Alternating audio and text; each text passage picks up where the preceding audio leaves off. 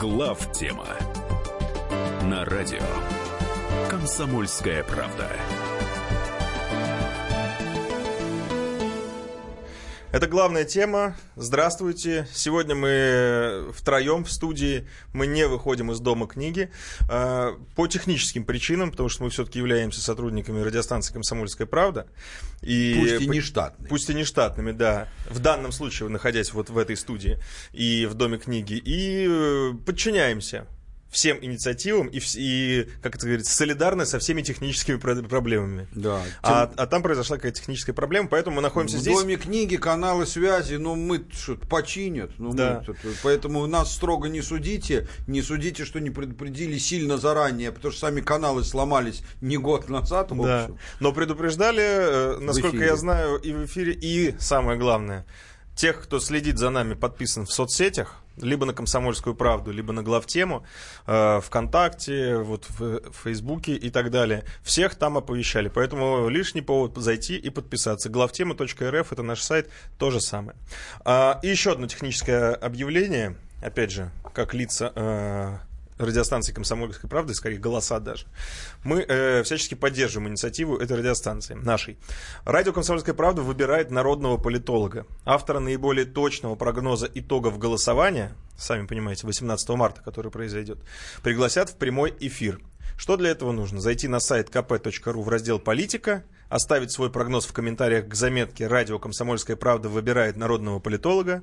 Все, Самый верный прогноз от народного Нострадамуса комсомолка опубликует на своих страницах. Друзья мои, дерзайте и обрящите. Это как на чемпионатах мира по футболу, между прочим. Там такая же ситуация. Там же какие-то животные были, осьминоги. Не-не, я не про это. Осьминог, само собой. Я имею в виду, что тоже... Осьминога и выбери. Да я не про осьминога. Я про то, что ты предсказываешь... Он народен. Ты предсказываешь э, это самое результаты матчей, и кто там лучше рак. всего. Я вот другое думаю. Все-таки мне кажется, что комсомолка родная не дорабатывает. Мне кажется, правильнее было бы тотализатор объявить. По закону говорят нельзя. А, нельзя. Желание рак. было. Лучше и причем рак. я думаю, что правильнее было бы с конца идти. Сначала-то там более-менее понятно. Да, лучше вот кто последнее место займет, вот это интересно. Ну да ладно, друзья мои, на а самом у меня, кстати, вот про тотализатор. Так. А у меня пари есть заключенная с одним парнем. Звучит угрожающе да. с одним парнем. Так. Ну, что знакомым. Понятно. Значит, э, грубо говоря, так. Если Собчак Ксения наберет меньше 5% голосов, то угу. я получаю от него 5 тысяч долларов, ну, я их, считайте, уже получил. А если меньше 1%, то 10. Но я абсолютно уверен, что я и 10 получу. Ну, надеемся, Ксения, надеемся, Ксения Анатольевна не подкачает все-таки. Да. Не-не, я верю в нее, я верю в нее. Ну, она все для этого делает. Если Ксению Анатольевну не подкачают. Не, ну дело в том, что вот посмотри, ее рейтинги, конец января 1,2%, начало февраля 1,3, ну это примерно то же самое, а середина она февраля может уже 1. получить на выборах в Сенат США, поскольку она там проводит избирательную это не по, это, это, нашу, это наша пари не затрагивает. Вот видишь. Вижу. А если суммировать? Нельзя, я буду против. Не, я, я абсолютно, я надеюсь, что, и поэтому мне хочется так проскандировать. Ксюша, Ксюша, ну набери 0,9. Вот 0,9. Помоги им материально. спасибо. Да. Нет, материально я все себе хочу забрать. Нет, ну, я говорю ей, чтобы она набрала 0,9, помогла вам материально. ты мне дал ручку с надписью ЛДПР. Она здесь какая, лежала. Какая гадость. Извини, я не специально. Я, чтобы свою не давать. Друзья мои, я предлагаю перейти к теме сегодняшней программы. И вы знаете, для нас это всегда одновременно и сложный, и положительный момент, когда за неделю не накапливается таких ярких и заметных новостей, которые именно нас бы зацепили. Да. И в, таки, в такой случай... Не, ну, есть новости, которые зацепили, но которые обсуждать не как бы глупо. Да. Да. Ну, например, падение самолета. Ну, там, да. Да, Мы ну... не эксперты, чтобы быть ценными нашим зрителям, чтобы это обсуждать, да, а что, ну, а потом, стенать... А потом мне вообще кажется всегда, что вот широкое обсуждение в прессе а, трагедий. Оно ну, ты уж ничего не поделаешь. Ну, а что? Ну, есть спрос. Вот. А мы почему в этом Ну, то же самое касается стихийных бедствий, с которыми ничего сделать нельзя. Да, если ты какой-нибудь супергеолог, ну да, может что-нибудь умное сейсмолог, скажешь, да. можно что-то сказать. Да. Да. Ну, также надо отметить, что и особо неподтвержденные сплетнические новости, а там вот эти вот нападения американские в Сирии, тоже обсуждать, я считаю, здесь глубоко углубляться ну, в это если зритель спросит, я могу сказать, но там ну, тоже все понятно. Тоже все понятно. Ну, да, да, в общих чертах. Особенно тем, кто уже был взрослым в 90-е годы, до боли знакомая картина – Потому что все, что там произошло, это, это ровно из серии знаменитой песни Муми Тролля как это, с гранатой в кармане, с чекой в руке. Вот это вот. Оно ну, Мумитроль, это Трубецкой. Да, доктор, не, не, это Мумитроль, точно. Это Мумитроль. Мумитроль. Я убью тебя, лодочник? Да при чем тут лодочник? Что ты лодочник какой-то? А, да, а там тоже был по реке, а что это, лодочник? Нет, это другое. Это другое. Это про Владивосток 2000 там нет гранат. Вот, друзья Есть, мои, вы только ну, что ладно. присутствовали на радиопрограмме, радиопередаче по волнам моей памяти. Да, да, да. Ну да а память-то Учитывая повесть Альгеймера с деменцией, волны большие такие, я бы сказал. Э, пошли ребята отжать завод нефтеперегонный, небольшой, так сказать. Вот и все, ну так сказать. ты там а, тогда уничижительно. Я хочу сказать, что Да не уничижительно. В этом регионе традиционно они там Это принято. Правильно, я не Частные спорю. компании да. используются для охраны, а Конечно. а иногда и небольшого приумножения Конечно. частной собственности, не находящей других форм защиты, кроме Конечно, как да. э, наемные, да. в общем-то, силовые структуры. Да, а, значит, владельцы, вместо того, чтобы позвать другую, позвали главную крышу, так сказать, да. в лице США. Ну, все обычно, господи, дело. Ну, тогда уж надо закрыть тему по поводу гигантских жертв. Все говорят русские, русские. Да ну, не надо. Ну, мы смешно. не знаем ничего. Нет, Реально. Мы не знаем, но нет, мы не знаем, но кое-что совершенно очевидно. А именно, а, значит, ну просто у нас с Мишей есть общий знакомый, у которого есть ЧВК, просто знаем не про это, а в целом. Как в любой компании, работающей по миру, занимается ли она банковскими услугами, производством масел или военными действиями, а в любой такой компании состав всегда очень интернационален. И русские, даже русские в расширительном американском смысле, который, как известно, русскими считают, невзирая на свои политические декларации, всех, от эстонцев до узбеков. Тем не менее, так сказать, даже в таком расширительном смысле русских там не так уж и много. А, вот, например, наш этот вот знакомый рассказывал мне, что вот у них в ЧВК, например, есть три серба и два хорвата. Так. Я говорю, и как у них отношения? Говорит, сначала с напрягом было после первого боя, естественно, дальше уж как друг друга, тут, тут уже дальше все как-то уже, только потруднивают друг на другом. То есть с миру по нитке, полно из Европы, в том числе и из западной. Поэтому, когда американский генерал говорит, что убито столько-то Нет, ну, значит, русских. Такая... Мало того, что эта цифра, ну как обычно, во много раз преувеличена, но главное, что считать русскими тех, кто даже всех тех, кто находится на службе ЧВК, где бенефициары русские, это смешно. Скорее всего, погибло несколько человек именно русских, которые занимались частными своими делами, зарабатывали как могут. Мы в этом не осуждаем, но, но, но все это государственной политики вообще нулевое. Есть такой предвозвестник ЧВК, называется французский иностранный легион. Да. Он, правда, не, ну, работал на государство, да, но способ формирования, мотивы и как бы характер использования, похожий, похожий, а также да. отношение государства к жертвам, да, они похожий, очень да, похожи. Согласен, согласен. Но здесь даже этого нету. Ну да. Чисто частная структура, ну и при чем тут это, так сказать. В общем, друзья мои, призываем вас всех, вас всех не втягиваться в бизнес, который выдается за политику. Да. А, и, конечно, да, не будем верить американским генералам, у которых по смете написано, что это были русские, а уж ну, Там неизвестно, Кстати, если на то пошло, уж если говорить по опыту ряда наших кандидатов на выборах, а в равной степени не втягивайтесь в политику, которая на поверку оказывается просто бизнесом. То есть верно и обратно. Вы про клубничного короля, да? А, друзья мои, ну это будем считать э, тизером, за, затравкой и так далее. А уж э, самое интересное начнет разворачиваться после небольшой паузы. Далеко не уходите.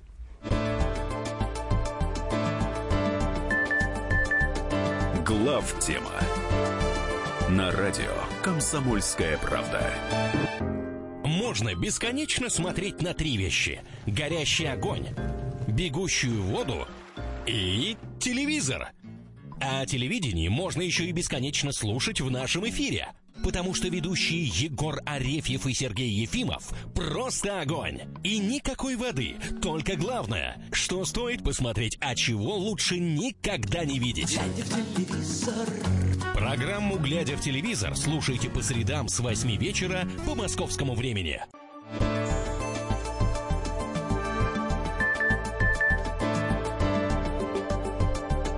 Глав тема на радио Комсомольская правда. Мы продолжаем. Это главная тема. И переходим... Э, сначала, Михаил Зинович, поздравить. Я просто не услышал уже начал. Я хочу сказать, что сегодня один из двунадесятых православных праздников, Сретение. Угу, поэтому конечно. всех верующих поздравляем. Присоединяемся. Да, друзья мои, ну вот э, теперь мы полностью переходим. Смотрите, э, я уже как э, начал говорить, что для нас эта неделя сложилась положительно, поэтому мы выбрали монотему на всю программу. И спасибо Александру с Биофака, этот человек именно так представляется у нас в форуме на главтема.рф. Он поднял вопрос, который нас сегодня заинтересовал. Он давно нас заинтересовал, просто сегодня выдался случай, чтобы его озвучить. А вопрос звучал достаточно просто. Есть ли в России будущее у левой идеи? И в свете наступающих выборов это все становится актуальнее и актуальнее, потому что вокруг этого все больше и больше движухи. Собственно, об этом сегодня хотели с вами Ну, конечно, не все же Собчак обсуждать. Ну да. Ну, да явно не левая идея. Левая в таком бытовом смысле, знаешь, левоватая. Левая в смысле как про контрафакт. Ну да, типа да. Не настоящий товар, левый, да. Большой Арнаутской улице. Значит, э, кратко можно было ответить одним э, словом из двух букв «да» и на этом закончить. А если э, углубляться, что, безусловно, наверное, необходимо и интересно, то понятие «левый» в России – и не только в России, оно крайне запутано. Я бы хотел бы начать с такой очень простейшей, я бы сказал, естественно, довольно углубленной, но э, классификации, что подразумевается под левой и насколько оно левое. Но есть радикально левые идеи. В европейском смысле и, в общем, в нашем тоже. Это люди, которые там рисуют на майках Че Гевару не с точки зрения дизайна, а с точки зрения симпатии к идеям и практике, да. Это леваки, это маоисты, даже не сколько Мао сам, сколько маоисты мировые, да, э, значит, это троцкисты, Опять да, же, это все в чистом виде троцкизм, вот, мировая революция. Да, мировая угу. революция, ненависть э, к жирным котам, э, прямое действие, обязательно прямое действие, то есть никакой там демократии, никаких выборов, партизанские отряды и так далее, да, вот, есть различные способы различного уровня манипулятивные клоны, там типа красных бригад, угу. вот, прочих, которые, ну, с некоторым основанием считали инструментами политики совершенно не левой, да, наоборот. Но, тем не менее, по форме, то есть они как бы маскировались под э, левую идею. Ну да, красная да. бригад, не черная. Да. Ну да. Да, там это же революционные фракции Красной Армии, ну, это из тех же самых, да. Вот. Значит, это понятно, что. Это вот в чистом виде леворадикальная идея. Есть совершенно иная, абсолютно по форме воплощению идеологии, советская идея, да? Когда КПРФ, который является, ну, как бы правоприемником советского КПСС, да, ну, генетически, там много изменений, но является, да, обвиняет в том, что она, типа, недостаточно левая и не так любит трудящихся, как надо, да, а там больше любит государство и империю, то надо понимать, что советская левая коммунистическая, точнее, идея. Левой ее можно назвать довольно условно, да, советская коммунистическая идея, она этатистская. Этатистская. Там государство стоит впереди. Мы сейчас видим, кстати, ну, крайне... Ну, начиная со Сталина. Да, это крайне, важно. начиная с того, как она сформировалась как советская идея, да, потому что Но просто до Сталина это он был, в 20-х это совсем иное. Он был леворадикален. Это был троцкизм. Да, троцкизм. Так вот, значит, это имперское, там всегда есть национальное, в широком смысле, не в этническом, да, а в имперском смысле национальное начало, да, имперское. Вот. А, в крайнем виде, кстати, этатизм левой коммунистической государственной идеи, вот уже когда, когда социализм полностью изжит ататизмом, это КНР современная, mm-hmm. где есть и коммунистическая партия, даже есть определенной степени так, риторика вот эта, больше там ничего нет. Там даже нет социального пакета, там нет никакого социального. Да, там же пенсии даже, по Никакого. Нет. Этатизм есть, да, пенсии нет. Но они сейчас пытаются что-то такое завести, но скорее в таком западном смысле, чем, чем в, в советском. Вот, значит, то есть там она изжита полностью. Да? Угу. И опять же обвинять, э, значит, э, КНР, китайские, что она не является властью трудящихся, да, ну, как-то довольно смешно. Слушайте, я да, сейчас вот думаю, вы говорите про трудящихся, про современных, а менеджеры относятся к трудящимся? Тоже теперь? хороший да? вопрос, не решенный в классическом Не, менеджеры марксизме. могут относиться к трудящимся, но не может быть ситуации, когда трудящимся являются одни менеджеры, а остальные трудящимися не считаются. Нет, вот это понятно, дело, просто да? она... Да, вот. Я... Можно относить, ну, слушайте, позднесоветская система в трудящиеся включала прослойку, так называемую интеллигенцию. Хочу сказать, а. что в советской э, статистике в интеллигенцию, например, заключали, э, полностью включались менты, прошу прощения, да? Так. Полностью, потому что ну, они же чекир трудом занимаются, не физическим Неправильно. Же. Миша говорит и правильно, и неправильно. Только он говорит, так было в 60-х годах. Начиная с 70-х годов, начиная с 70-х годов, было некоторое противоречие. С одной стороны, в официальных документах на съездах партии действительно звучало, что у нас страна, народ состоит из рабочих, крестьян и прослойки трудовой интеллигенции, но в анкетах и по происхождению, и по ныне действующему было четыре категории. Уже, а не три. Рабочие, крестьяне, интеллигенция и служащие. Я тебе поговорю А-а-а. про статистику, по справочник. Э, да я сам заполнял. Ты заполнял совершенно, но в справочнике Госкомстата числилось 33 миллиона по-моему, на, на момент э, исчезновения советской власти, трудовой интеллигенции, Ничего в которую, себе. безусловно, включались и менты тоже. Вот. И партаппарат туда включался. Ну, по-другому не набрать 30 Ну как, миллионов. умственный, ну, это, это нет, ну слушай, умственного труда, да? А какая, у какой умственный труд, интересно, помнишь, у ДПСника? Ну слушай, ты помнишь этот еврейский анекдот, Хаем, когда мы по большому ходим, это у нас умственный труд и физический. Наш говорит, Моня, по-моему, это физический труд, потому что если бы умственный, мы кого-нибудь наняли бы. Но это старый анекдот. Вот по этому принципу, в общем, интеллигенция. Значит, так. мы возвращаемся все-таки да, к нашей КНР. теме. Значит, и есть третий, значит, третье значение. третье значение слова «левый». Европейское большей части. Да?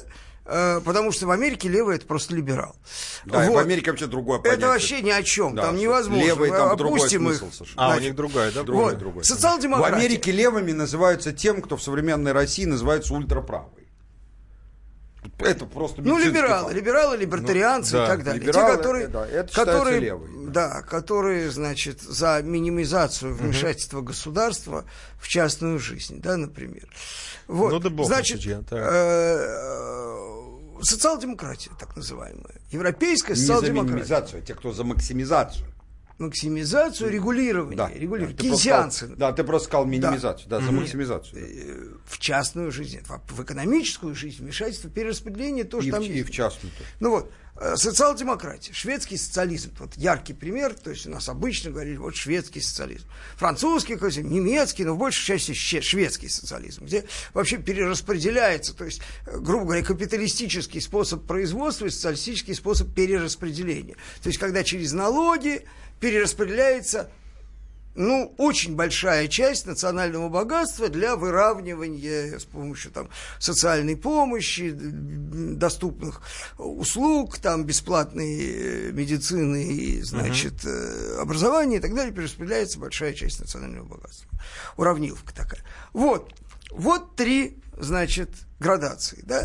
И поэтому, когда мы говорим левый, мы должны понимать, потому что советский татизм ну, по нашим понятиям, скорее правый. И, кстати, у него есть корни даже в том, чем называют крайней реакцией дореволюционной. Например, монархический социализм. Там был такой Лев Тихомиров, который вырос из народников. Вот он, значит, был ярый монархист, он противостоял монархию буржуазной республики. Именно как социальный идеал, как идеал, так сказать, э, отношение к народу не как э, купле-продаже, то есть не, не как к капиталистическому рынку, а как патернализма на самом деле. Ему принадлежит следующее высказывание, в частности. Он говорил, и это очень разумно, ну, по-своему разумно.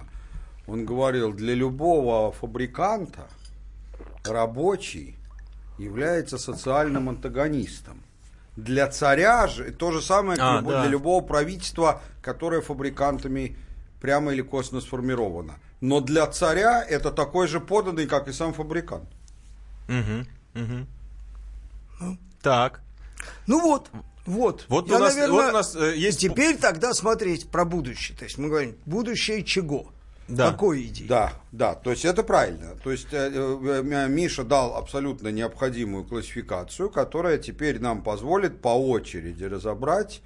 Э, начнем с самого простого, а именно с э, левой идеи троцкистской, то есть с идеей мирового революции. Это прям радикально, радикально, радикально левая. Единств, это ну, единств... вот ранний Удальцов во всяком случае, да. до эволюции. Слушай, ты все-таки Удальцова так уже сильно поднял. Приподняю. Я хотел сказать Не, ну просто вещь, есть понятный из всех стран мира типаж. меньше всего будущего у этой идеи в современной России. С нас хорош.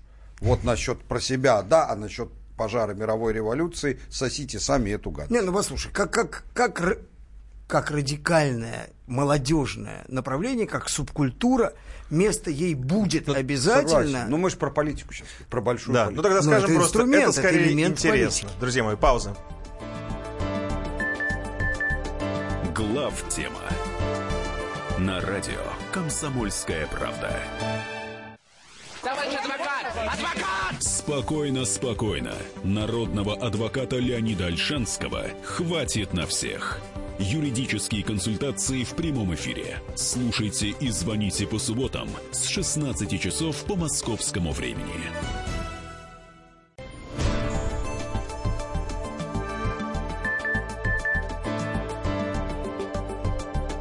Глав тема на радио Комсомольская правда. Приветствую всех, кто только что к нам присоединился. Напоминаю, что в студии главная тема Михаил Леонтьев, Михаил Юрьев и Илья Савельев. И сегодня мы обсуждаем одну большую тему э, о будущем и вообще возможности и перспективах левой идеи в России. Напомню, мы как бы палитру дали того, что какие эти идеи бывают. Китайская, Даже не европейская. Так, никакие они бывают. Дали а что понимаешь а, что под словом да. левой идеи? А то очень не, часто может, они бывает, не левые. Конечно, очень часто бывает, да. когда люди начинают спорить, не договоривших о, о, понятиях, и уже готовы друг другу морду бить, просто на самом деле из-за того, что каждый про свое говорит. Это частый ну, да. случай в нашей политической жизни. Вот мы закончили на том, что вот у троцкистской нет никакого... У, у, у радикально левой такой, значит, Мировая я бы сказал, да. революционной идеи большого будущего нет, но, но у нее есть ниша. И чем общество более напряжено, чем больше социального неравенства, тем, значит, э, злее и потеряннее там будет э, определенная часть молодого поколения, да. то как молодежная субкультура, она будет регенерироваться я, постоянно. Я даже больше вам скажу. Я, в принципе, с Мишей согласен. И, конечно, когда я сказал, что у нее ноль будущего, я имел в виду Возможно, только часть... победы. Не-не, я не про это. Это само собой. Я имел в виду только часть э, этой идеи, а именно часть, касающаяся мировой революции. Вот за мировую революцию нашим, даже самым ультрарадикальным Не, ну, у нас были нацболы, ну, которые как подожди, раз... Миш, ну забавно, подожди. Да. Я утверждаю, кто бы у нас когда не был, что нашей молодежи, даже самой отвязанной, до мировой революции, как они сами любят говорить, э, нет, не могу все-таки в эфире, ну, в общем, до одного места. Так вот, а, но вот в остальных аспектах Миша прав. И в частности, например, а, составной частью этой идеи, в отличие от советского проекта, и, ну, по крайней мере, позднесоветского, а, идеи, пардон, не проекта, и в отличие от э, евросоциалистического, угу. давайте его так назовем, э, он же социал-демократической идеи, э, в ней действительно важную вещь, важную вещь занимает ненависть а, к богатым. Не желание, так сказать, с них больше взять или что-то, а, или там поставить на службу обществу, а именно ненависть. Физическая, Физическая ненависть. Гнев, на, да, на персональном сказал. уровне. Надо вам сказать, что наши богатые пока ну давайте будем откровенны, делают все от них зависящее, чтобы эту ненависть нико, не дай бог не умерла. А вот это их вообще э, заботит, эта ненависть или нет? Нет, так это, это, это, а, это ну означает, это... что они еще в основном и не безумно умные люди, потому что если были бы умные, то заботило бы. Да. Это, как знаете, в свое время был анекдот такой, даже не анекдот, а присказка там, что есть евреи, которые не дают угаснуть костру антисемитизма, да, так сказать. Вот так же есть богатые, только они составляют абсолютное большинство у нас, к сожалению, которые так сказать, э, вызывают большую ненависть. Э, кстати сказать, вот э, важно понимать, что в Америке, я часто люблю проводить сравнение с Америкой, потому что страна, соизмеримая с нами по величине, так да. сказать, наш главный противник, поэтому нам естественно, естественно себя с ней сравнивать. Вот при многих недостатках эта проблема там значительно более слабо выражена. В чем, почему? А в Америке, особенно в глубинной Америке, заметьте, я не говорю сейчас, в меньшей степени говорю там про какой-нибудь там Нью-Йорк или там, может, даже Калифорния, я их меньше знаю. Но вот в таких местах, как Техас, а это все-таки центр индустриальный и, и коммерческий, вот, например, в Техасе, я вам скажу, в Хьюстоне, вот практически нету, скажем, кафе, ресторанов специально для богатых. То есть самые миллиардеры ходят поесть ровно туда же, куда все остальные, и ведут себя совершенно обычно. Ситуация, когда э, ты сидишь, обсуждаешь какой-то бизнес, э, официант, извинившись, встревает – ты поддерживаешь. Дальше подсаживаются еще несколько человек с соседних столиков, один из которых оказывается рабочим, а один миллиардером. Это абсолютно зауряд, сам много раз участвовал, абсолютно заурядная в Америке ситуация. У нас при всех наших достоинствах представить это, увы... В Европе это представить довольно сложно. В Европе это представить совсем невозможно. У нас еще можно представить, что с пьяну зайдет куда-то. А в здоровом, а в Зожевской Европе и это нельзя представить, потому что там это еще носит характер же, как ты понимаешь, кастовый, наследственное, так сказать. Это же на словах там всю аристократию истребили, а, а в реальности, как принадлежала большая часть значит, э, э, лондонской земли в центре герцогу, герцогом забыл каким, так и по сию пору принадлежит весь Мейфейр, вся Белгравия и так далее. Это районы такие угу. самые фишни. Ну, по... а тогда, раз уж заговорили про Америку, какое отношение к богатым? Это уважение или это что это, или терпение? Америка или страна. В Америке богатый, в Америке нет человека, который бы считал, что он лично ни при каких обстоятельствах в жизни миллиардером стать не может.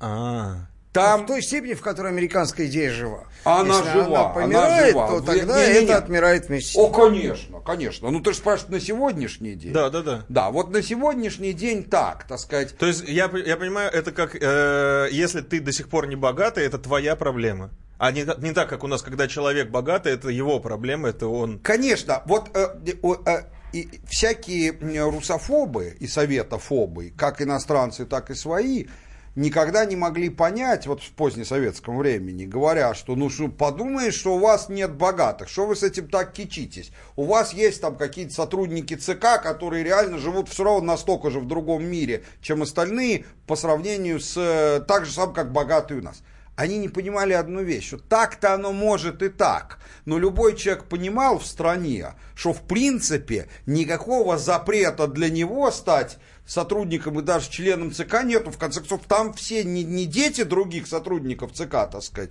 а самые обычные люди из простых, в половине случаев, Более из того, глухих хуторов, так сказать был, был, был еще традиционно этот самый классовый отбор, то есть должно было быть количество людей из производства, рабфаки специально существовали. Да, но даже то ты было, правильно было, говоришь, что тебе еще и помогали. Идеологизированное продвижение, значит, представителей, э, значит, выходцев, как бы сказать, из низов совсем. То есть в Америке, э, в чем разница? В Америке во-первых, очень сильный социальный лифт, только они совсем другие, чем в нашей стране, в Европе и в Китае. Там главный социальный лифт это, это просто э, личное Деньги. предпринимательство. Ну Деньги. да, просто начало Бизнес. нового бизнеса, да. А, потому что по общему объему бизнеса Европа превышает Америку, а вот по количеству малых предприятий и новых предприятий, ну это день и ночь в пользу Америки. Это в Европе все поделено давно, и хрен ты туда где-то всунешься. Поэтому пока эти лифты существуют, даже Миша прав, пока люди уверены, что они существуют. Другое дело, конечно, если они исчезнут, то долго люди не будут уверены в том, но какое-то время будут.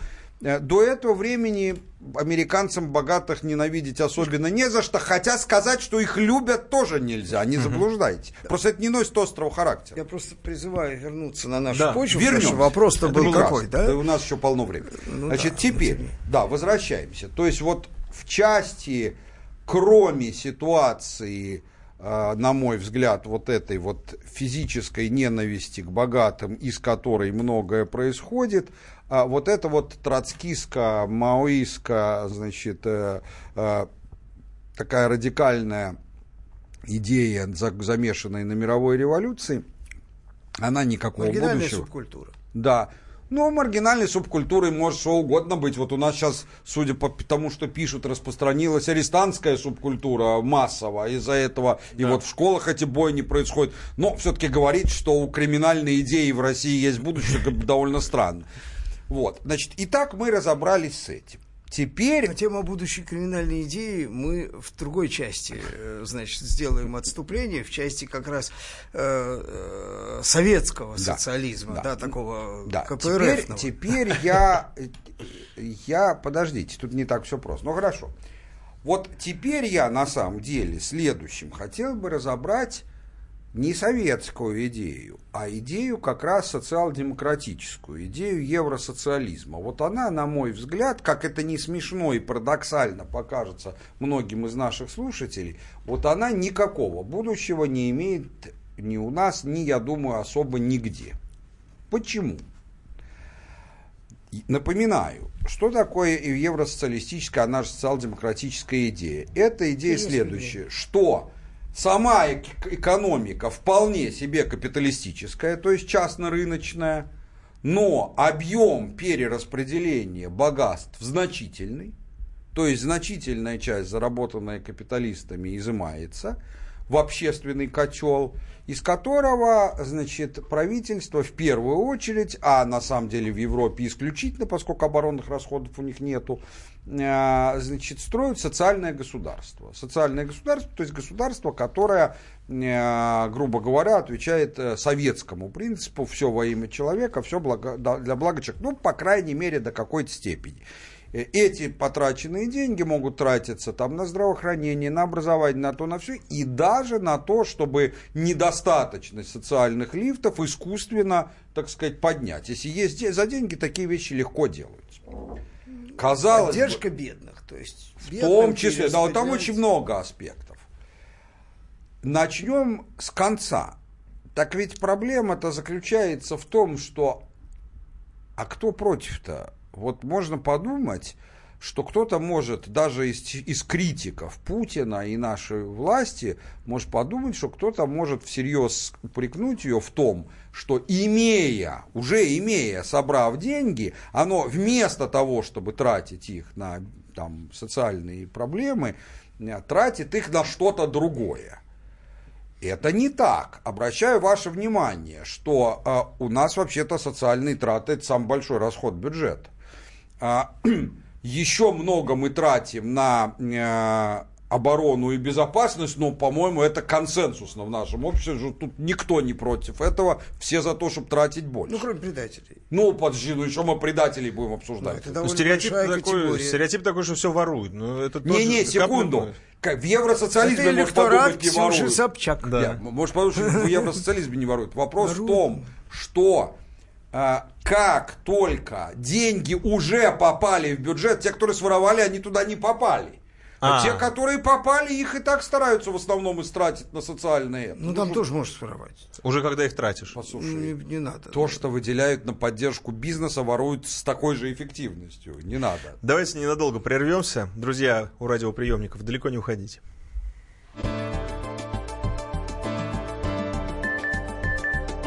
Глав тема на радио «Комсомольская правда».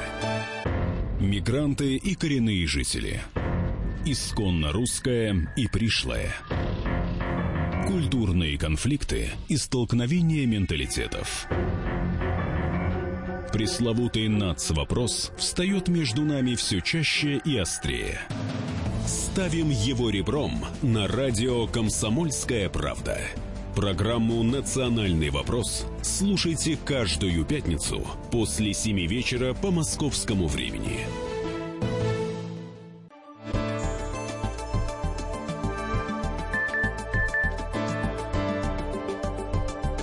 Глав тема на радио «Комсомольская правда».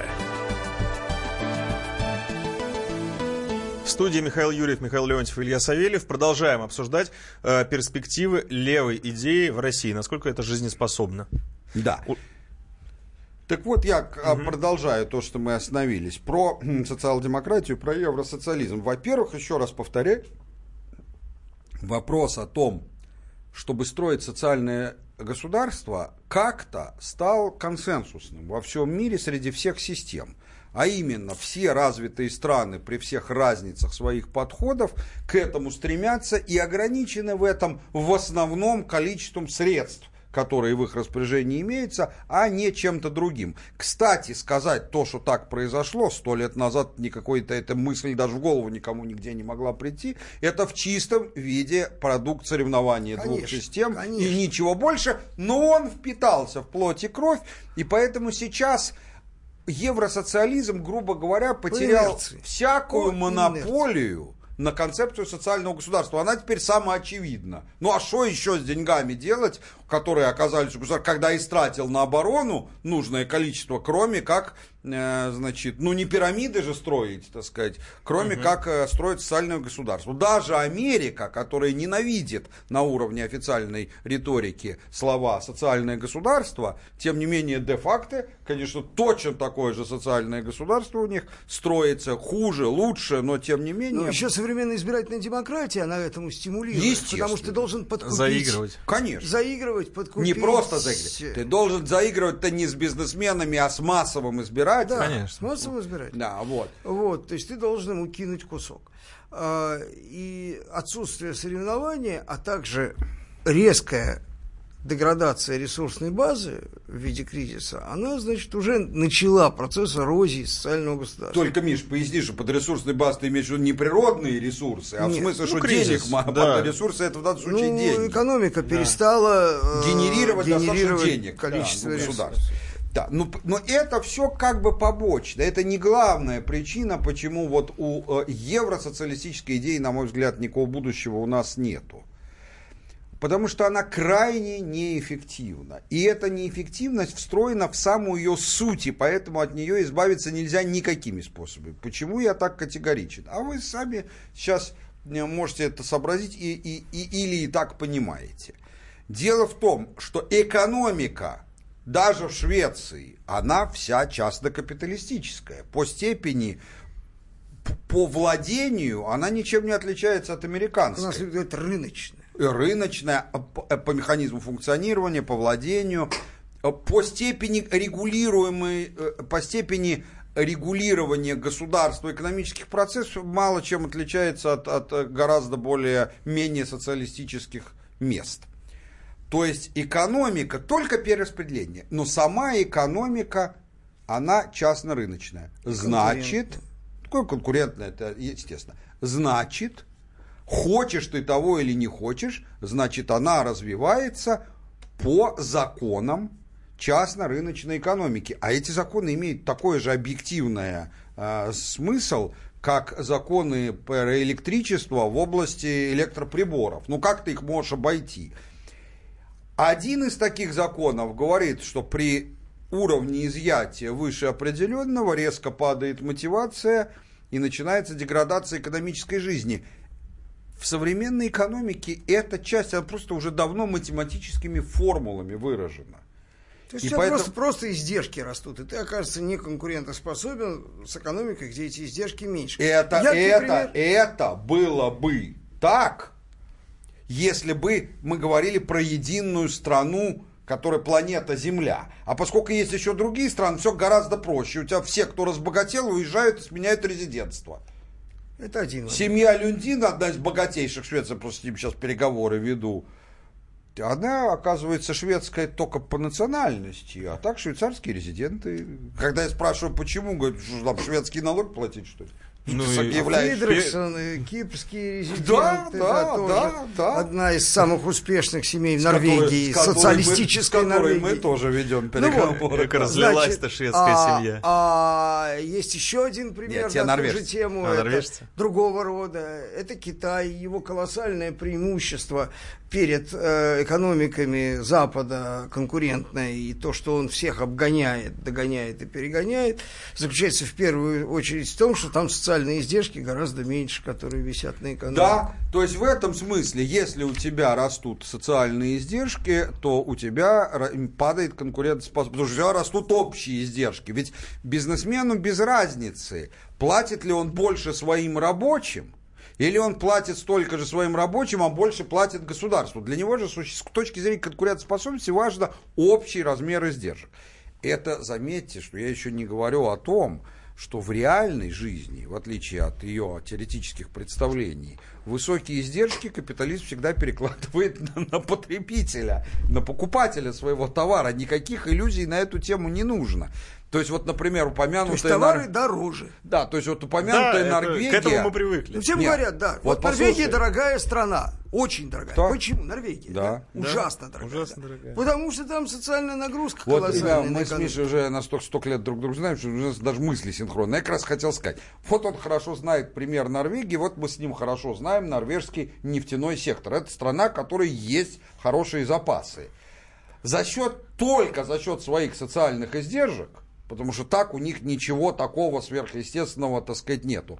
Они умудрились задрать цену даже с относительно дешевых, в смысле по, по, по издержкам месторождений, на такую высоту, что вот как бы значительное количество нефти они не могут продать даже сейчас при увеличившейся на нее цене. Это нефть, это даже не брендированные потребительские товары. Угу. Поэтому мораль очень простая.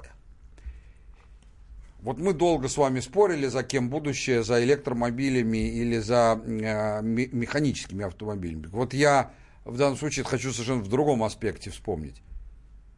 Если ты хочешь строить электромобиль, то будь добр, строй его по законам электротехники, а не по законам механики. Если ты его будешь строить по законам механики, я имею в виду в части двигателя, то, боюсь, у тебя будут большие проблемы. Если ты будешь такие же, как если ты будешь механический автомобиль строить, вооружившись электротехникой и наняв в качестве специалиста, вот директора, вот такого специалиста в качестве э, э, электротехника.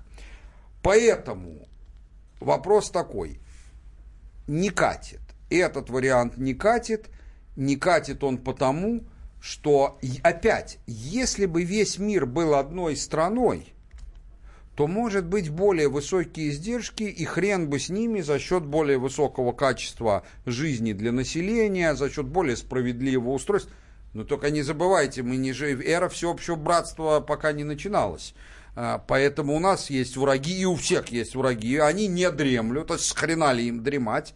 И ты чуть-чуть отстань по, по конкурентоспособности, и через там 30 лет выяснится, что э, у тех уже пулеметы, а у тебя до сих пор в лучшем Нет, ну, случае том, кремниевые сказать, мушкеты, что, а то и копья. Что рыночная экономика, э, значит, без конкуренции не имеет никакого смысла просто. Ну да, она от этого и рыночная. Она перестанет... Смысл. Да, она, строго говоря, тогда и не рыночная. Не рыночная да, же тогда, да, да вот конечно. Значит, да. Это, это самоаннигиляция. А, значит, ну, к советскому, да? Давай. Нет, к советскому Нет, мы подождите. перейдем после да. новостей. Это да. самое интересное, самое вкусное. Мы не можем так, так... вот, поэтому смотрите, вот мы сформулировал Миша прекрасно, что под словом э, левая идея понимается три совершенно разных вещи – а, и многие из тех, кто говорит левая идея, и не задумываются об этом, но сейчас, услышав нас, конечно, согласятся, потому что это очевидно.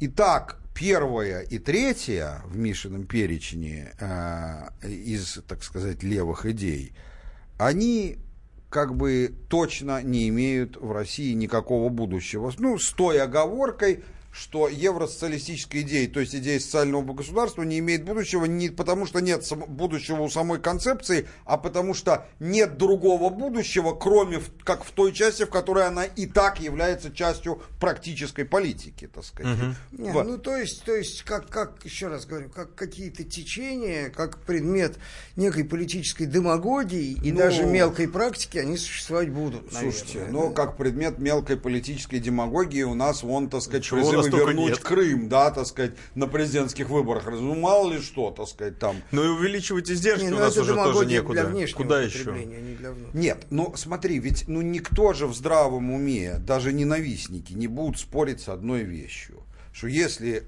э, количество денег резко увеличится, так сказать, э, в распоряжении государства, цена на нефть вырастет, да еще что-то, экономика пойдет вверх, то очень значительная часть, ну, конечно, будет истрачена и на здравоохранение, и на образование. С какой эффективностью, чтобы не украли, ну, с какой умеем, с такой будет, с такой же, как в оборонном Но секторе. что-то дойдет точно. Ну, друзья. так всегда было, собственно, никаких оснований нет сомневаться в том, что это Ну что же, друзья мои, как я уже э, так косвенно проанонсировал, в следующем часе мы начнем говорить о самом интересном, собственно, о левой идее, наиболее жизнеспособной и наиболее, можно так сказать, прикручиваемой э, к нашей действительности. Это советская. Вот Михаил синхронно Советская, кивает. Квазисоветская, квазисоветская. Да, да. да. С комби комбинированные варианты. Далеко не уходите.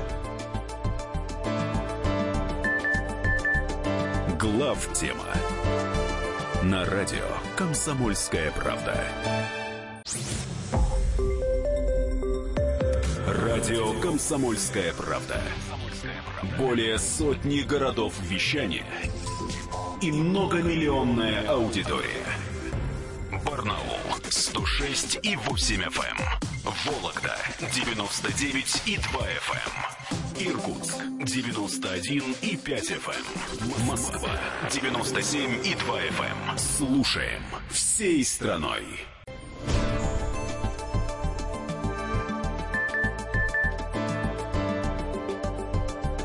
Глав тема на радио Комсомольская правда.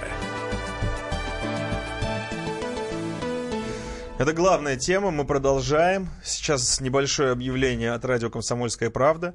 Э, эта радиостанция, наша радиостанция выбирает народного политолога, автора наиболее точного прогноза итогов голосования 18 марта 2018 года пригласят в прямой эфир.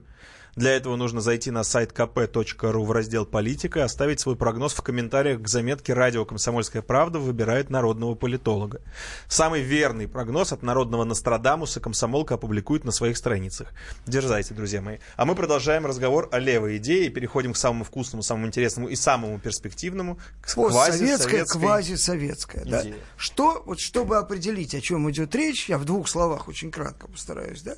То есть, вот у нас есть такое общее и, в общем, имеющее право на э, существование понятие, это там дефицит справедливости, социальная справедливость и так далее, склонность к нашего социума, в том числе и в силу исторического воспитания, а может быть и в силу вообще своей исторической природы, про это мы говорили, к той или иной форме, в общем, ну, не совсем таким образом осознанной на Западе, в западной культуре, социальной справедливости. В чем здесь разница между радикальной левой идеей, да, вот полпотовщиной, когда справедливость наводится путем физического истребления богатых и вообще уничтожения... А потом заодно и бедных. Да, и уничтожения возможности существования богатства индивидуального, да, вот.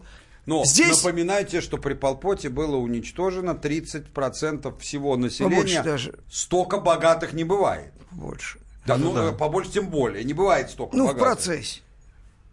Ну, вот. Нет, просто уничтожали еще и те, из которых почему-то, по, по их представлению, могли бы при каких-то обстоятельствах получилось богато. Да, поскольку а плюс богатые враги. теоретически могут возникнуть из кого угодно, кроме из любого, кто не дебил, ну, гипотетически. Гипотетически можно уничтожить всех.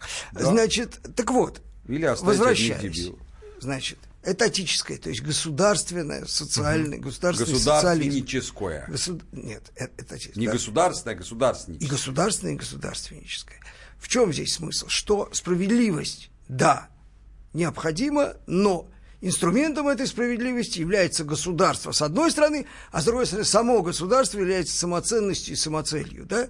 Потому что государство это есть э, отдельный, не, не вот не либеральная эта концепция, когда государство это есть какой-то наемный служащий, который обслуживает индивидуальные интересы. А государство есть самоценность, да, и оно же государство является инструментом, на нем лежит долг, смысл общественного договора. Мы служим государству, а государство обеспечивает нам справедливость в том смысле, в котором мы ее понимаем под этим общественным договором.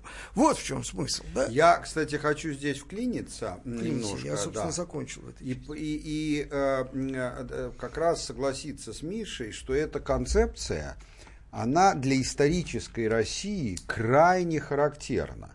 Дело в том, что ведь не только американские президенты или британские премьер-министры 20 века никогда и никем не воспринимались на, в, в своих странах Э, в качестве источника справедливости массовой. В голову никому не придет. Но дело в том, что даже в средневековые короли европейских стран никогда и никем не, воспринимались как источники справедливости. Как источники величия страны, пожалуйста, но никоим образом не как источник справедливости. Как источники справедливого суда в какой-то степени могли восприниматься? Нет, нет, несправедливо. У них другая была концепция что как источники легитимного суда. Легитим. Что раз это происходит на моей земле, вот в чем идея э, сени, сень, сеньорного суда, угу. значит, значит, здесь будет суд, вершу я. Просто в силу того, что это моя территория. Не нравится, уходи с нее, суд тебе будет вершить кто-то другой. В, ну, тем более, если ты являешься моим зависимым сервом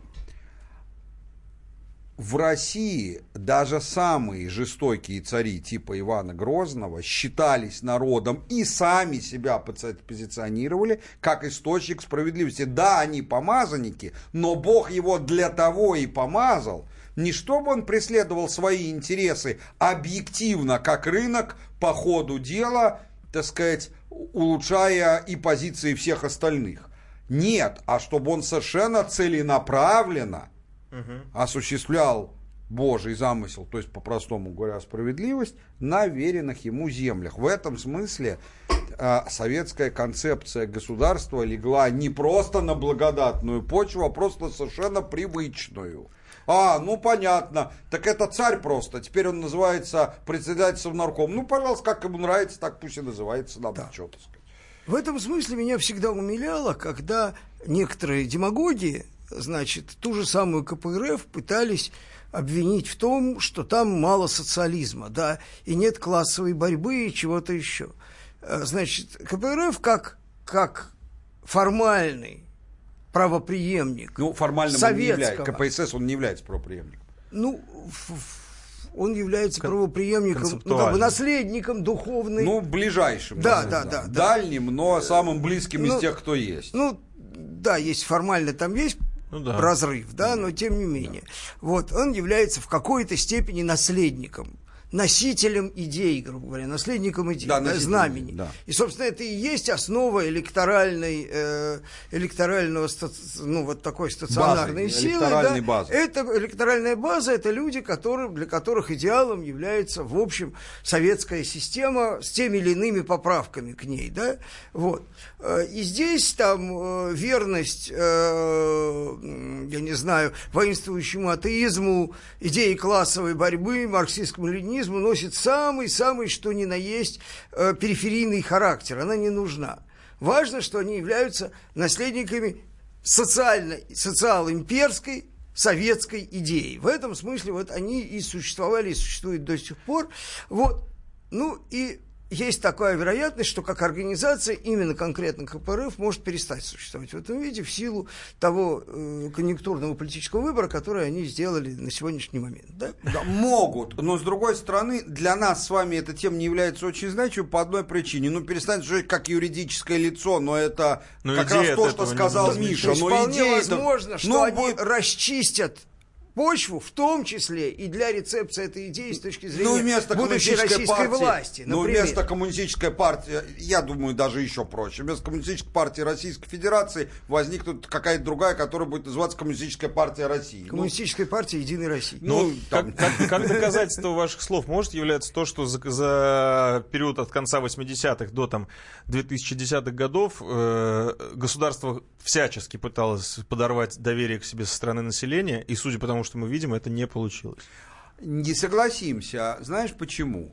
Вот если бы ты сказал до конца 90-х годов, это было бы просто, ну, трюизмом, mm-hmm. в том смысле. Ну, и там, в принципе, достигла больших успехов. Достигла, не окончательно, но, так сказать, серьезная. Это была серьезная заявка на победу. Особенно после массовых случаев э, государственного предательства э, в чеченских войнах, так сказать, и так далее. Э, это, конечно, было так. Но почти сразу, я думаю, еще даже с конца первого срока Путина, уже как бы люди начали чувствовать, что это уже... Закончилось. Ну, что это не то уже, так сказать, новое. На дворе э, настали времена почище, так сказать, вот. Поэтому, но, значит, я как бы солидаризуюсь с тем, что Михаил сказал, и хотел бы сказать следующее – вернемся к экономике. Это очень ключевой момент. Что же является главным, сутевым в экономике советской левой идеи, которая отличает ее от другого? И вот здесь я скажу совершенно прямо. Советская идея в ее изначальном виде может существовать. Может ли, кстати, многие считают, что не может, но вот про это мы сейчас поговорим но уж в любом случае только в том случае, если практически вся экономика принадлежит государству. Иначе, не, э, не потому что иначе она рассыплется, иначе она не является советским проектом.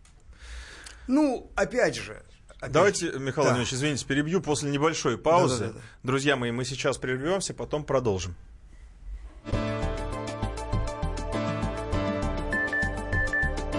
Глав тема на радио «Комсомольская правда».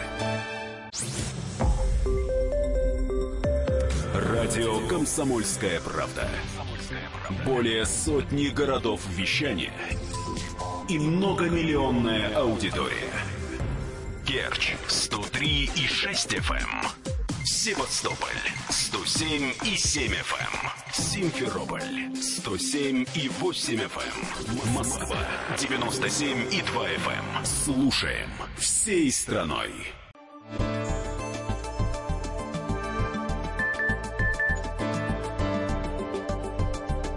Глав тема на радио Комсомольская правда. Это главная тема. В студии Михаил Юрьев, Михаил Леонтьев, Илья Савельев. Продолжаем обсуждать перспективы левой идеи в России. Михаил Владимирович. Вот я хотел сказать, что, э, значит, отличием, так сказать, КПРФ является не только отказ там, от атеизма, предположим, да, это... Что значит, может только приветствовать. Может только приветствовать. Ну и так, такая как бы склонность, э, абсолютная, так сказать, лояльность так называемой многоукладности, то есть к наличию э, рыночной экономики при, опять же, господствующих высотах у государства. На самом деле это такая очень периферийная модель, на самом деле, да, потому что эффективность и смысл, осмысленность э, вот этой социальной модели, имперской социальной, состоит в том, что у вас, в общем, социальное равенство обеспечивается. Наличие капиталистов – не предусмотрен. Не предусмотрен. Угу. И я, я только поправлю. В этом смысле не обязательно... китайская модель не является имперско-социальной, она является имперско-чиновничей. То есть она соответствует да. китайской традиции настолько же, насколько наша соответствует в какой-то степени русской традиции. Да, я вам больше скажу, только единственное, что важно сказать, а, что э, в советской системе не то, что не может быть богатых, они могут быть даже сильно богатые, но ее основа является, что если они есть, то это только те, кто получил богатство из рук государства за особые заслуги перед страной. Это, ну, а, опять же, а не то, что, что пошел и сам ресторан. Это богатство не подразумевает э, наличие капитала. Капитала там Капитала, быть не конечно, может. Конечно. Там может быть богатство с точки зрения конечно. личного потребления Нет, да, и различия конечно, вот уровня для... личного потребления от уровня личного потребления ты, ты простых граждан. Ты правильно говоришь, что только не забывай, что для большинства людей это важнее в восприятии. Понятно, но это надо понимать. Ну, то есть да, перед, надо понимать. Э, на, наследственности никакой не может быть. Нет, наследственность есть, но в том, есть, что а ты богаче тем, что ты, у тебя может быть три гигантских машины. Да, но они принадлежат тебе или государству? Да, даже тебе могут принадлежать, ты их можешь оставить своими. Не в этом дело, но ты их в дело вложить не можешь, потому что это не разрешает а, законом. Все, я понял. И, Носителем а... капитала да. может быть только государство. Да. А чем это отличается от сословной системы, которая, например, в третьей? Сословная Или... система это позже мы будем а, давай, давай. Может отличаться, может не отличаться. Давайте, Давайте сначала ладно, разберем вот эту вещь в ней, в этом, а, в этом, в этой концепции, в этой идее есть крайне притягательные вещи. Степень социального умиротворения общества очень велика. Очень велика. А я больше скажу, ну как скажу, процитирую того же Леонтьева, который в нашей передаче неоднократно об этом говорил – что как бы не больше половины по значимости от всех факторов, которые позволили нам выиграть Великую войну, это не промышленность, не армия, не жесткое руководство э, Компартии, а это то, что в результате э, коллективизации, пусть с огромными издержками и трагедиями человеческими, Сталину удалось достигнуть того уровня социального умиротворения в стране, социально-политического единства, как который обеспечивает социально-политическое единство. Потому что представить себе отсутствие сколь-нибудь значимых по масштабу, почти пол, не полное, но почти полное отсутствие а, как бы выступлений в тылу уже под немцами, но это, это нужно это трудно даже представить вот эту степень единства. И когда говорят, ну и что, зато э, э, производительность труда гораздо ниже э, в разы, чем у американских фермеров. Ниже в разы. Только от того, что ты высвободил бы три четверти крестьян из колхозов, их все равно некуда было девать это только проблемы бы создало. Зато, как еще себя поведут в случае большой войны на своей территории американские фермеры, и особенно их работники, я еще хочу посмотреть. У а нас, наши повели У нас вот не было крупных социальных групп, классами их называют, сословиями, кем угодно, социальных групп, которые были готовы броситься друг на друга в тот момент, когда государство терпело ну, практически почти поражение. Почти поражение, да. да. Но потому что, не потому что люди очень хорошие, а потому это чисто социальный момент, потому что некому, некому не на, на кого, некому. Да, некому. все примерно в одинаковом положении, да, так сказать, там. Это огромный плюс. Это следствие вот этой справедливости, это которая следствие, это, это неизбежно, вот при этой концепции неизбежно будет так. А я хочу от обратного, кстати, сказать одну штуку. Вот феномен так называемого Грудинина, простите уж, да, за мою любовь к этому персонажу, он очень связан Миш, мы с этой, понимаем, работа с этой есть работа. социальной... Нет никакой работы, никакой, только, только, только любовь. любовь. Только любовь. Только лично. Вот, да, да во всех ее проявлениях. А, значит, вот этой, значит, теоретической, методологической шизофрении, которая страдает КПРФ, потому что, с одной стороны, капиталист настоящий – это хорошо, Хороший люблю, плохой нет, капиталист, да? да?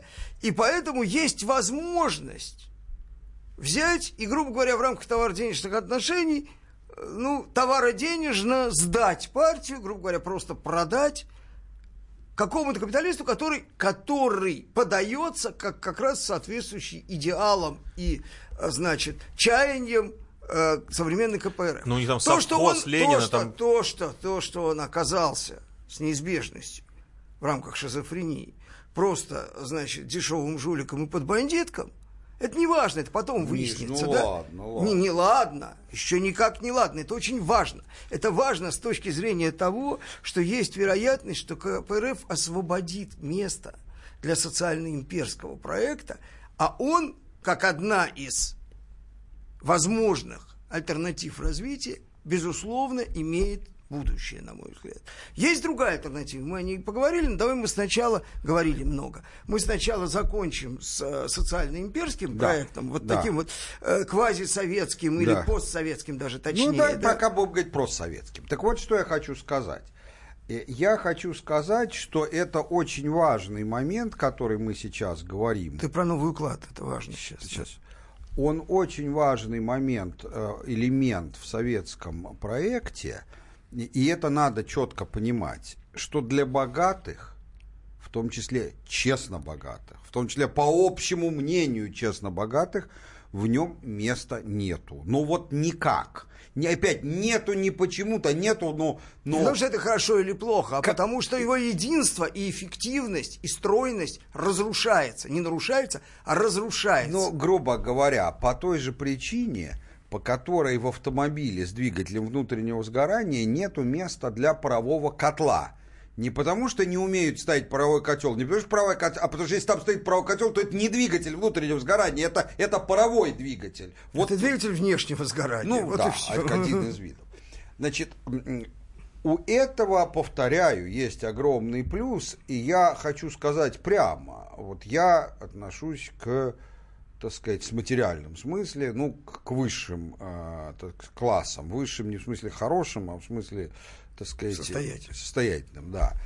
А, и я бы не хотел не входить в него из таких соображений. А какого хрена это я буду не богатым, а какой-то засранец э, Пупкин э, будет богатым. Пошел он куда подальше, так сказать. Вот.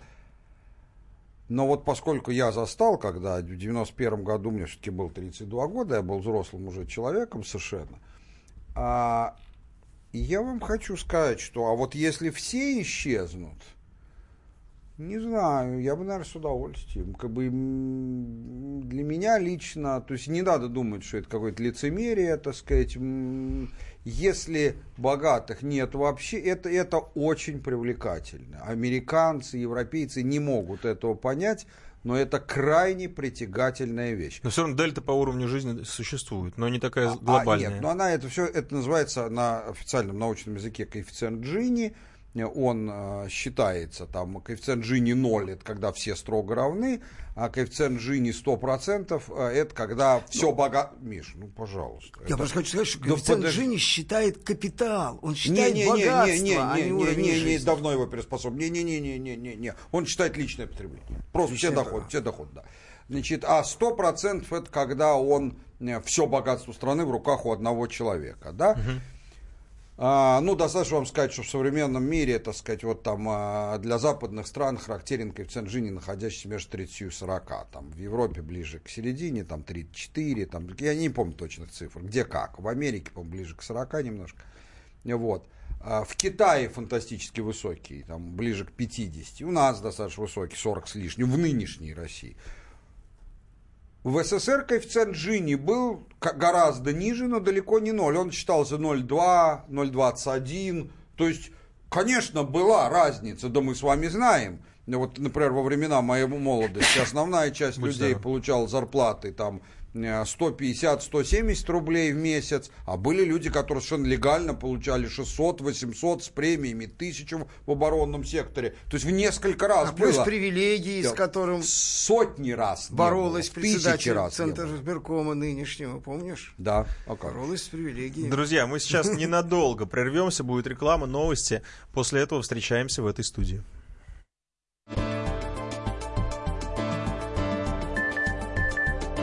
Глав тема на радио Комсомольская правда. Будьте всегда в курсе событий. Установите на свой смартфон приложение «Радио Комсомольская правда». Слушайте в любой точке мира.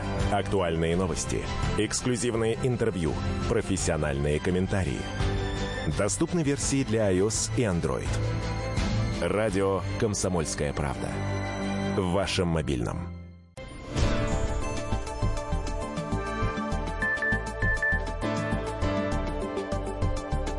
Глав тема на радио Комсомольская правда. Это главная тема в студии Михаил Леонтьев, Михаил Юрьев и Илья Савельев. Михаил Зинович, Вас да. прерываю. Так вот я э, что начал говорить, что с другой стороны такая небольшая разница, э, она имела, конечно, и свои минусы тем, что она довольно сильно не скажу, что э, уничтожила, но довольно сильно ограничивала и ликвидировала мотивацию. Нечастную инициативу, обращаю ваше внимание, что считается среди западнической мысли главным недостатком советской экономики, а именно мотивацию, потому что считалось, что инициативу может возьмет на себя в экономике государство, и может и возьмет, но мотивация нужна у всех, даже тех, кто исполняет чужую инициативу. Но представляется мне сейчас с высоты лет, ведь очень важно в любой системе понять, насколько она могла бы измениться, оставаясь самой собой. И мне кажется, введение большей мотивации, кстати, в позднесоветское время это поняли и старались, просто было уже поздно. А, мотивация могла бы быть и сильно выше. Я, кстати, обращаю ваше внимание, что, как не смешно, в жестокое сталинское время, причем совсем жестокое, даже не 30-е годы, а послевоенное, когда еще все живы были раны, нанесенные войной, в конце 40-х и в самом начале 50-х годов,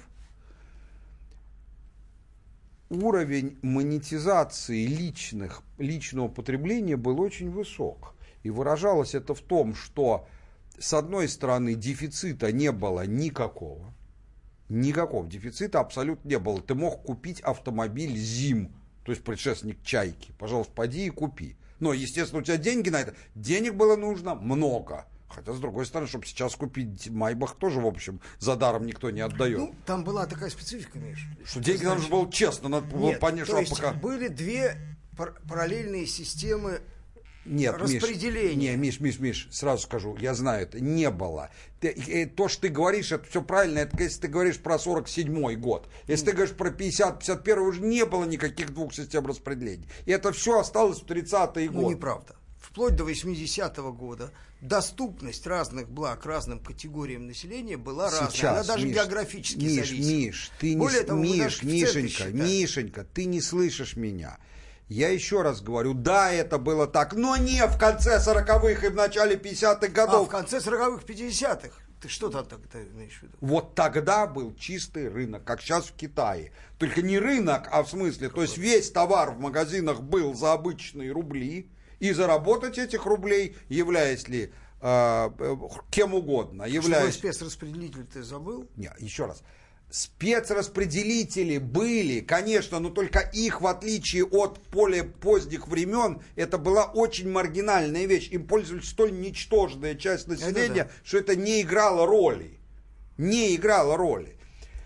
Поэтому я думаю, что на самом деле вполне э, можно было бы и это сделать. И как бы в чем же тогда минусы вот этого советского проекта? А, считается, что он просто не способен, и вроде бы наш опыт говорит, что так и есть, он не способен решить экономические проблемы, он не способен создать товарное изобилие по доступным ценам, не способен создать нужный уровень производительности труда, напоминаю, в СССР. Он до конца не поднимался выше уровня примерно в 50% от американского, но там, правда, считается и финансовый сектор, реально, я думаю, 60 70% от американского. Ну, что был ниже ощутимо. Можно я двумя словами? Ну, ну, ну, Миш, ну, хотелось бы не сбивать смысле. Ну, давай, ну, нет, просто вот. я... А, я, да, вот, и, соответственно, э, значит, э, так считается. И заодно считается, что есть физические ограничения были, что поскольку все планировалось, с одной стороны, хорошо, но с другой стороны, как сказал Горбачев на съезде партии, нельзя, чтобы каждая скрепка у любой секретарши в стране э, планировалась из госплана. Одновременно с этим я, как бывший, поработавший гендиректором в советское время промышленным, могу сказать, правда, в позднее советское, могу сказать, что когда было налаженное производство чего-то, оно и работало более-менее как часы но, но, но при попытке внедрить что-то новое, даже по поручению правительства, это просто превращалось в нерешаемую задачу. Но все дело в том, что тут надо понимать, что за это время незаметно произошло, подошло дело к смене, в чем-то уже подошло, в чем-то уже произошло, смена технологического уклада. Уже произошла массовый переход на компьютеризацию, и вот-вот произойдет на систему искусственного интеллекта, а подошло ситуация к всеобщей роботизации. Во-первых, обращаю ваше внимание, что, например, та же самая фигура речи, любая скрепка у любой секретарши в стране с помощью даже самого примитивного компьютера, да хоть делов-то, да хоть все скрепки во Вселенной, никаких проблем нет учесть и распланировать. Это первый момент. Второй момент. А, есть мнение, что в рамках этого технологического уклада вполне возможно создать ряд управленческих мер, которые бы резко облегчили внедрение новых вещей. Конечно, оно все равно будет более инерционным, чем в рыночной системе, но вполне может оказаться уже конкурентоспособным. И, наконец, последнее. Мы много раз говорили, повторю еще раз. Мало кто осознает, и слава богу, что не осознает, потому что тут же бы ушли в лучшем случае в запой, в худшем в петлю. Мало кто осознает, какие чудовищные проблемы и насколько абсолютно непонятные, как их решать, создает перед современной цивилизацией грядущая роботизация. И вот есть ощущение, что страна, в которой вся экономика принадлежит государству, как раз непонятно как, но этой, этой стране решать эти проблемы было бы значительно проще, чем там, где она принадлежит каждый элемент своим этим. Резюмирую. Да, советский проект проиграл, вот просто честно и объективно проиграл экономическое соревнование. В неравной ситуации противников было больше, гораздо больше экономическая мощь, они награбили очень много за колониальную эпоху, какая разница, все равно проиграл. Но я вполне допускаю, что возможно существование с, в, как бы, советского проекта версии 2.0, особенно в новой реальности технологической, которой эти проблемы можно будет как-то решить, в которой можно будет даже как-то решить проблемы мотивации которые, и монополизма, которые были бичом советской экономики – я думаю, отвечая на исходный вопрос, что будущее у этой идеи есть огромное. Я не исключаю, что это будущее может стать настоящим, хотя есть альтернативы. И завершая свое выступление, скажу, что ну, вот то, когда все примерно равны, люди думают, что это плохо. Как это притягательно, хочу я вам сказать. Э, я бы прорезюмировал эту вещь таким образом, что два основных недостатка советской модели – это неконкурентоспособность ее в масштабах, так сказать, мировых, в масштабах противостояния систем, э, ну, когда в основе производства лежит массовое, практически конвейерное производство, с одной стороны, да, и второе, физические ограничения масштабов планирования – они преодолеваются при новом технологическом укладе. А при новом они просто не существуют. Их не да. существует, да, их не существует. Как стаканы. Что касается мотивации. Существует. Что касается мотивации, здесь есть проблемы, и я бы обратил Михаила Зиновича к его собственным теориям и к его собственной книжке «К Третьей империи». Потому что Недостатком советской модели является уравнение людей, которые являются по сути своей разными. Да, да, не неравными, это, а... Но это уже, ты говоришь, просто это не про экономический аспект, а я из-за краткости А времени... я говорю, нет, дело не в краткости времени, об этом обязательно надо сказать, Хорошо. потому что иначе будет путаница. Говори. Что есть будущее определенное, конкурентное будущее у советской, постсоветской модели. И есть модель, которая является ей достойной альтернативой.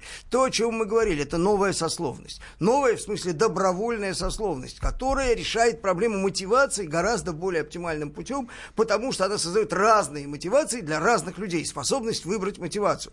Людей, ориентированных на собственную пользу и выгоду, дают возможность свою мотивацию реализовать, людей, людям, которые ориентированы на common goods, на общее благо, да, дают возможность ре реализовать свою мотивацию в разных моделях. При этом они выбирают, мы еще раз говорим, некий набор прав и обязанностей разных, да, и тогда, то есть они выбирают себе сословие, тогда мы гораздо оптимальнее решаем проблему мотивации и проблему политического устройства, Миша кстати. прав, в западной вообще в капиталистической экономике мотивации-то очень хорошо с мотивацией, сказалось бы, а с другой стороны, да, но мотивация существует только одна, денежная. Никакой другой просто даже они помыслить не могут. Все остальные мотивации, они выхолащивают. Не, а их просто нет. Их не, просто они, нет. они существуют в качестве неких моральных моделей, они существуют как остатки религиозного сознания, они существуют. Послушай, они просто выхолащивают. Спортсмен может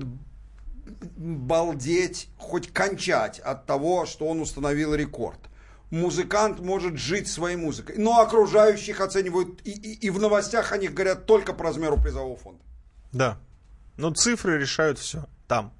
А да. здесь э, будет другое. В, в модели Третьей империи там другое. Хотелось бы чуть-чуть. надеяться. Ну, в модели. Ну, то есть у нас мы пришли сейчас к тому, что две. А, кстати, Третья империя это, это сказать... левая модель, нет? А, левая Третья империя это эклектичная, комбинированная модель и я думаю, что по какому-то... Я бы сказал, что она синтетическая. Синтетическая. Да. Синкретическая, если уж совсем говорить по-научному. Значит, она, э, я думаю, что к чему-то подобному мы и придем. Э, я хочу сказать так. Независимо от того, какой путь выберет наше государство, но я абсолютно уверен, что вопреки мечтанию э, всяких кудренных и грефов, безусловно, в нашей экономике государственный сектор в, в большой промышленности будет гигантским и как бы не доминирующим, независимо от избранного пути. Я хотел бы предположение высказать. Мне кажется, что модель вот такая советская, имперско-социалистическая, и модель имперско-сословная, построенная на добровольных, на неосословности, да, они могут быть политическими конкурентами. Есть третий вариант будущего, единственный, это фашизм. Тайная форма неофашизма, фашистского устройства. Мы, она, она существует как возможная модель. Другое дело, что мы ее не рассматриваем как, как искомую, да, ну вот да. все. Ну, слушайте, это неплохой выбор социально-имперская или имперско-сословная, друзья мои? Фашистскую, я думаю, выберут Отвергаем, наши, да. как говорит Путин, партнеры. Партнеры, да, они к этому двигаются. Глав тема на радио Комсомольская правда. Мы его сделали. Скорее качай мобильное приложение «Комсомольская правда» для iOS. Фото, видео, статьи и прямой радиоэфир. Крупнейший новостной сайт в вашем кармане. Доступны версии для iPhone и iPad.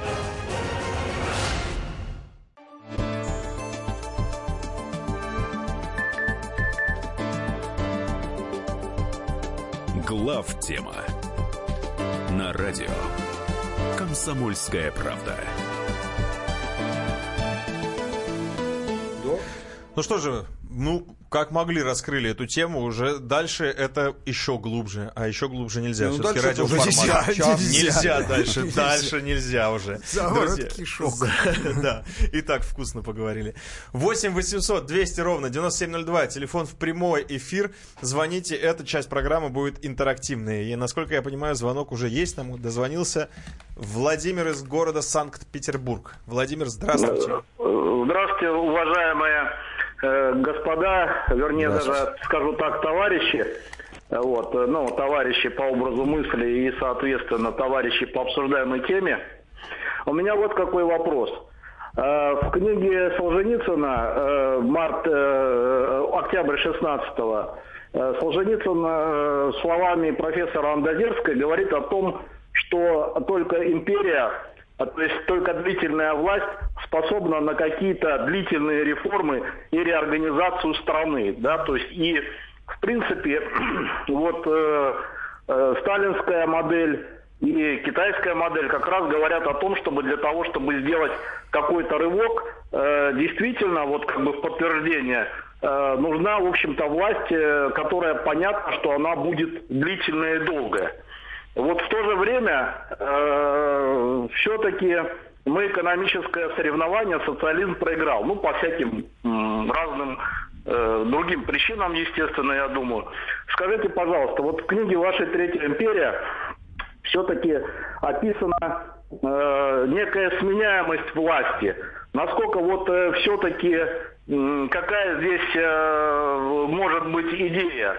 То есть насколько вот этот э, путь развития э, готово, общество готово доверить э, как, какому-то, какой-то одной э, ну, правящей элите, в, э, как в книге вашей «Третья империя» Михаил Зинович э, описано служивому сословию. Как вы вот Понятно, можете? понятно, да. понятно. Значит, ну, смотрите, что на эту тему можно сказать. Конечно, мы видим просто вот сейчас на своих глазах видим, что с западными демократическими странами о чем-то говорить и договариваться во внешней политике стало абсолютно бессмысленной тратой времени. Не потому что они какие-то плохие или лживые, а потому что даже если вдруг они и будут жестко выполнять все договоренности, то выполнять они будут их до конца своего четырехлетнего срока, а следующий его преемник – с удовольствием скажут, что все, что принимал мой преемник, это, так сказать, вредно для страны, и идите вы все подальше. А, но это ведь относится не к идее а, э, социализм или не социализм. Это относится к вопросу демократия или тоталитарная, даже не обязательно тоталитарная, или авторитарная какая-то форма правления. Э, э, теперь что, то есть в, в этом смысле может быть а, несменяемая власть, которая не будет иметь ничего общего с социализмом, например, таковой была королевская власть а, или царская, а с другой стороны, а, может быть а, советская система, в которой власть сменяемая. Вон Китай, посмотрите, вполне у них физически ровно на 10 лет избирается, а, избирается узким кругом, конечно. Ну, сейчас уже нет. Ну, сейчас будет, да, хорошее добавление, но не суть важно, что, так сказать, ну хорошо, так было в течение нескольких десятилетий.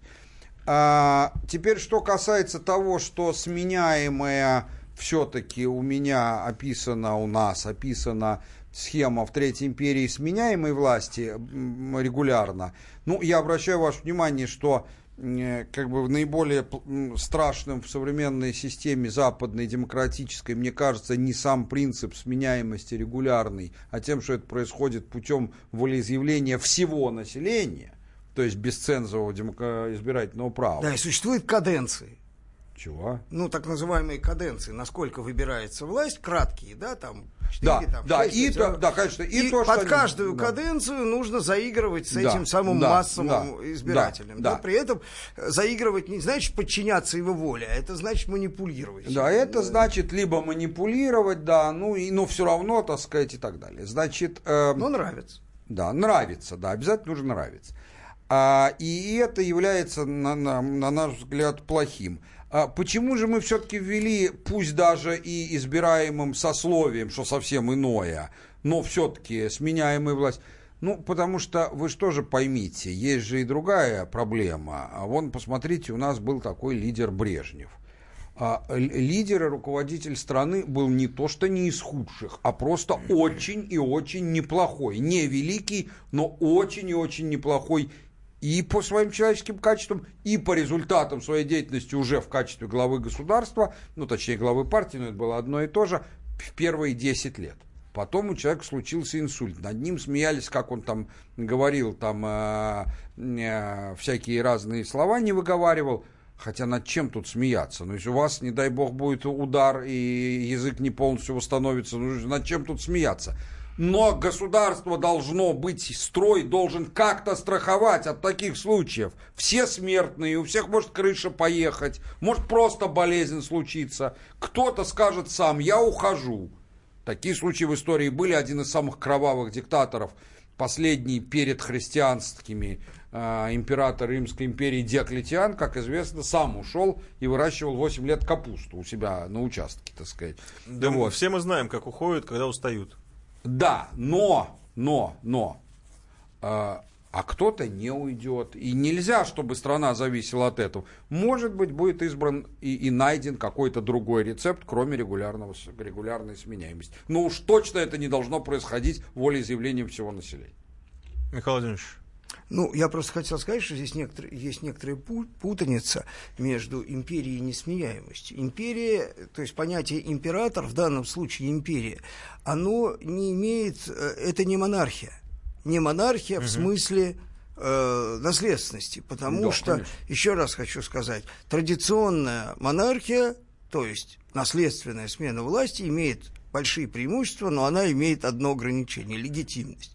Легитимность, она построена на традиционном праве, на признании всеми, всем населением э, законности того и нормальности, что власть не, не, не, не символы какие-то, не декорацию, как в конституционных монархиях, да, а власть, реальную власть наследуют по то есть Резу... от отца к сыну, да, или от отца к детям, да. Результатом соития. Такой да. легитимности нет и не будет. Это подрывает Разговаривать про это можно сколько да, угодно. Именно. Ностальгировать про это тоже можно сколько угодно, но ее нет Этого и не, не будет, будет, потому да. что она не будет легитимной. А я от себя добавлю и слава богу, потому что одной из самых мощных объединяющих любую нацию идей – заключается в том, что моим детям, кто бы я ни был, если я гражданин, никто и ничто, кроме их личных качеств, не мешает стать главой государства.